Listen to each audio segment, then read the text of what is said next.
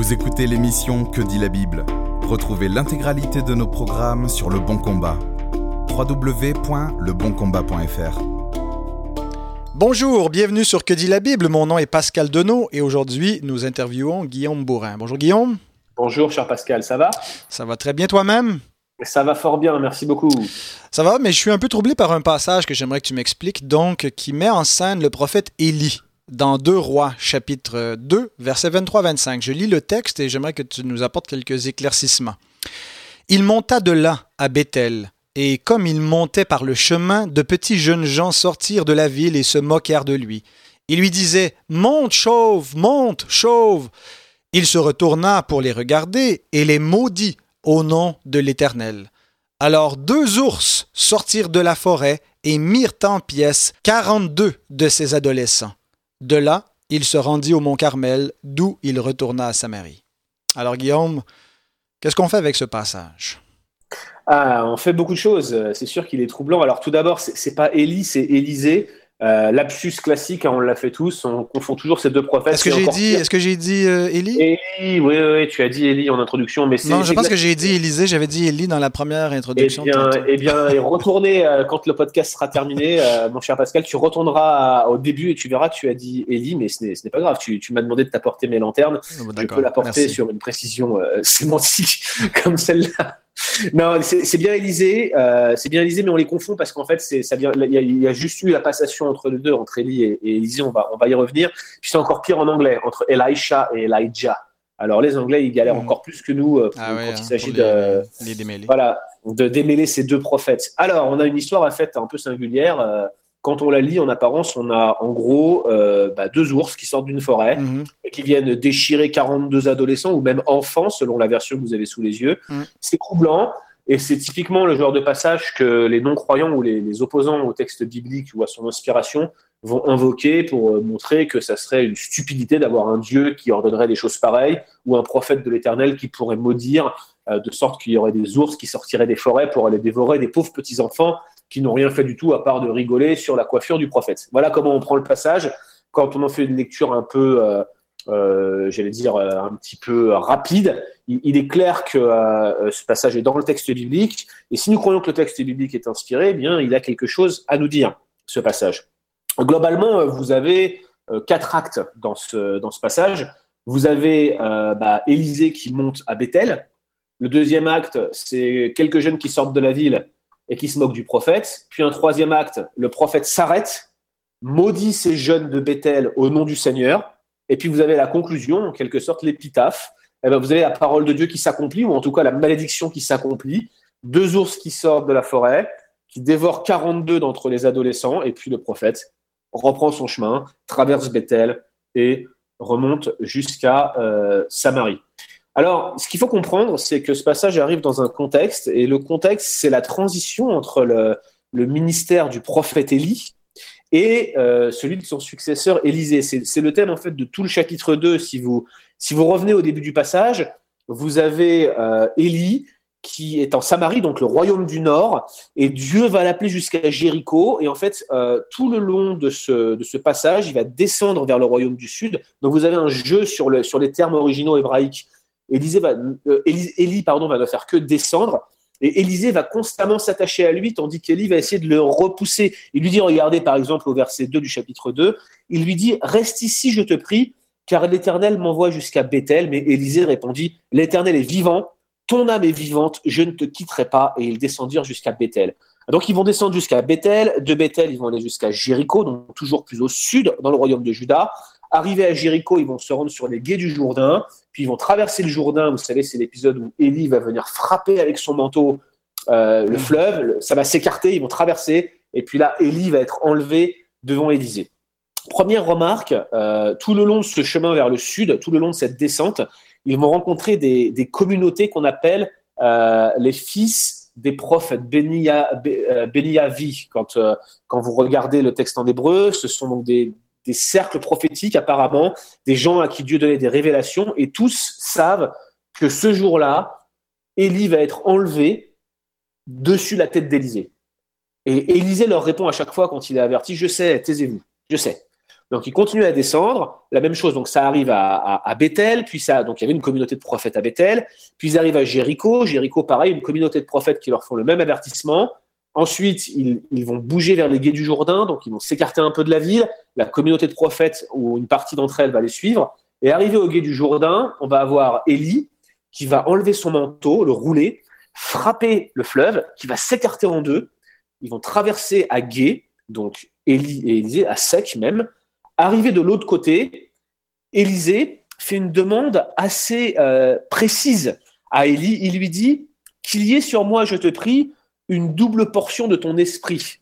Verset 9. Et Élie lui répondit Tu demandes une chose difficile, mais si tu me vois pendant que je serai enlevé d'avec toi, cela t'arrivera ainsi, sinon cela ne t'arrivera pas. Et comme il continue à marcher, verset 11, en parlant, voici un char de feu et les chevaux de feu les séparèrent l'un de l'autre, et Élie monta au ciel dans un tourbillon. Élisée qui regardait criait Mon père, mon père, char d'Israël et sa cavalerie, et il ne le vit plus, il déchira ses vêtements en deux morceaux. Qu'est-ce qui se passe immédiatement ensuite? Il ramasse son manteau qu'il avait fait tomber, il se retourne vers le bord du Jourdain, alors qu'il vient de voir le prophète, selon l'accomplissement de, la promesse qu'Élie venait de lui faire. Il vient de le voir se faire enlever et il crie Où est le Dieu d'Élie? Et il frappe le Jourdain avec le manteau, exactement comme Élie venait, de le faire. Le Jourdain s'écarte et il traverse à sec. Donc vous voyez, on a ce passage de témoin entre Élie et Élisée qui est manifesté par une transition de miracle, si je puis me permettre. Mhm. Élie fait un miracle, il écarte le fleuve en deux, Élisée récupère la fonction, l'onction, et il va venir frapper le, fleuve et va pouvoir le traverser à gué exactement de la même manière que euh, Élie l'avait fait, et tout cela sous les yeux des fils des prophètes. Quoi de plus que l'authentification de la transition prophétique entre, entre le maître et son disciple. Et puis ensuite, finalement, la section narrative qui va suivre et qui va nous conduire jusqu'à cette histoire des ours, ça va être en fait les, les premiers actes d'Élysée. Donc, on vient de voir qu'il a écarté le fleuve en deux, il va ensuite remonter jusqu'à Jéricho, donc il repart vers la Samarie, vers le nord. Donc au lieu de descendre, il monte. Arrivé à Jéricho, il va y avoir le, miracle de guérison de l'eau, en quelque sorte. Vous savez, l'eau, elle était, elle n'était pas consommable à la suite d'une malédiction dans le livre de Josué. La ville de Jéricho donc ne pouvait pas consommer directement l'eau qui était sur place. Et avec du sel, il va, qu'il va jeter dans l'eau, euh, selon la parole de l'Éternel, eh bien, il va assainir les eaux et aucune mort ni stérilité n'en provenait. C'est un miracle, je dirais, positif que euh, Élisée va accomplir. Et alors, remontant vers Bethel, au moment où il va arriver, va se produire cette scène où les jeunes sortent et puis euh, Élisée les confronte alors qu'il est traité de chauve et il euh, les maudit et c'est là qu'ils se font dévorer par les ours. Alors, comment on peut comprendre ça? Déjà, il s'agit de, de bien comprendre ce qu'est Bethel dans la littérature, notamment dans le livre des rois, dans la littérature biblique. Bethel, c'est l'archétype de la ville qui s'oppose à Dieu.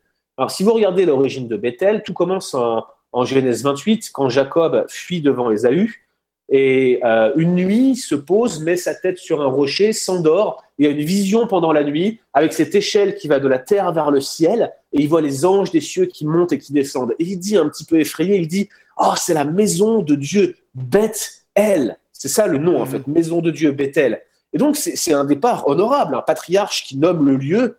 Mais malheureusement, cette ville euh, va très rapidement euh, devenir la ville de la débauche, un petit peu euh, située juste au niveau de la frontière entre Juda et Israël. Elle va servir à accueillir les fameux veaux d'or lors de la division du royaume du Nord et du royaume du Sud, là où Jéroboam, en fait, va mettre une, idole pour éviter que les gens du royaume du Nord aillent adorer à Jérusalem et se retrouvent sous, l'influence du royaume du Sud. Et donc, du coup, Bethel va être un petit peu ce siège de l'idolâtrie, ce siège de la débauche, ce siège de tout ce culte qui s'oppose à Dieu. C'est ce que vous avez dès le début de la division du royaume en deux. Division du royaume en deux entre le nord et le sud, c'est un roi 12. Et dans un roi 13, vous avez un prophète inconnu qui monte jusqu'à Bethel et qui crie contre l'autel. Et l'autel se fend en deux, et Jéroboam a sa main qui se fige, et il faut que le prophète prie pour lui, pour le délivrer. Donc, tout le thème en fait du, livre des rois, ce sont les vrais prophètes du vrai Dieu qui crient contre les faux prophètes du faux culte qui se trouve à Bethel. Donc ça, c'est l'arrière-plan de Bethel. Et il ne faut pas se tromper.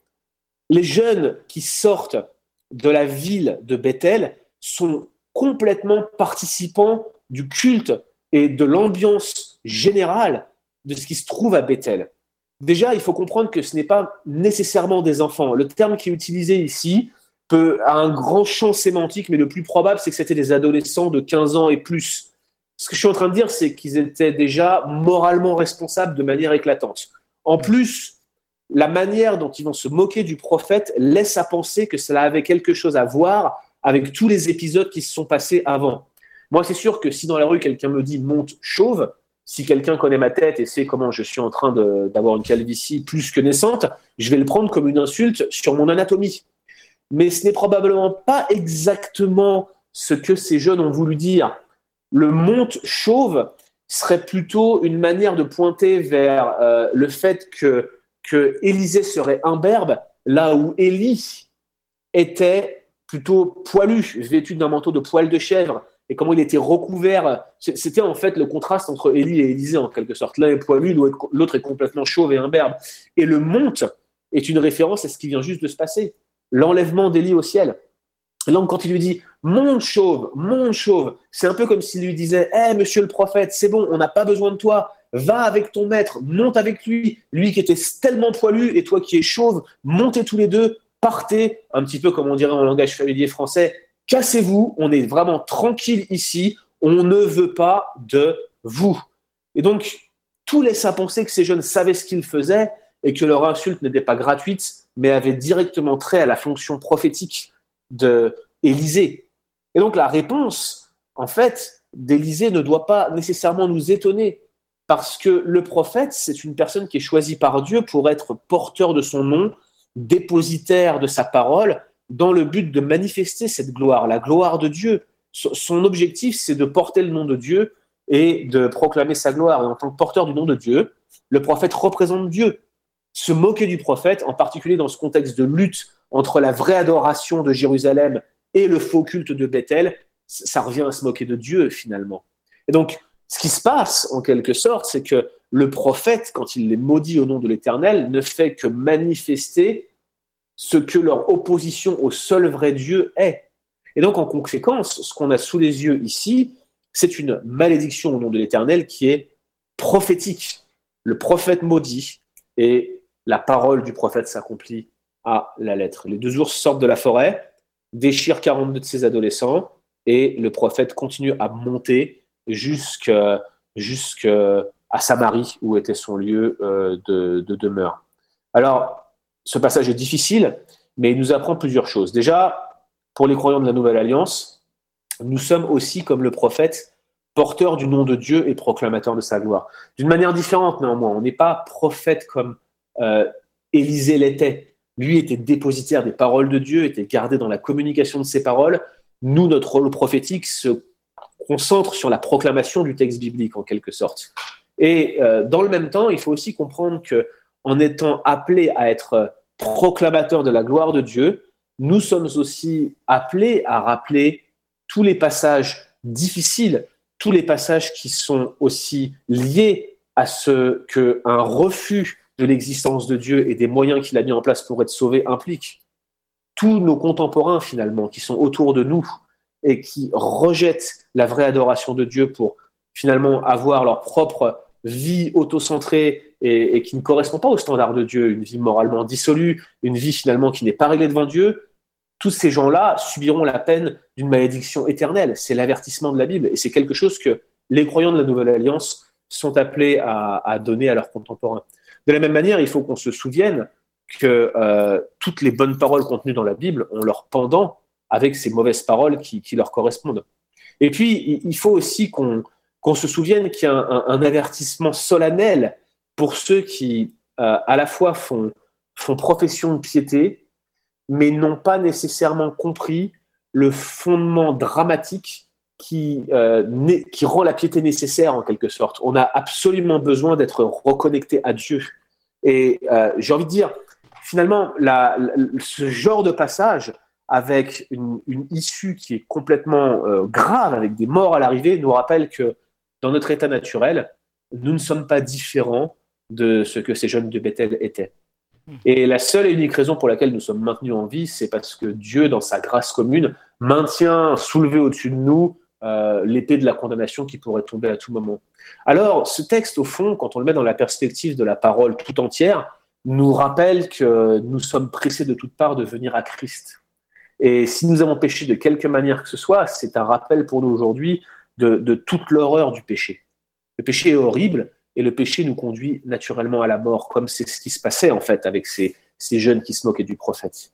Donc si je devais laisser une seule idée que ce passage peut enseigner à des croyants authentiques, nés de nouveau régénérés, c'est de nous souvenir de la gravité et de l'horreur du péché et des conséquences de celui-ci, de sorte que ce style du passage nous rappelle que d'une part, il nous faut proclamer la parole de Dieu dans son entièreté, et deuxièmement, il nous faut revenir à Christ chaque fois que nous avons péché, quotidiennement.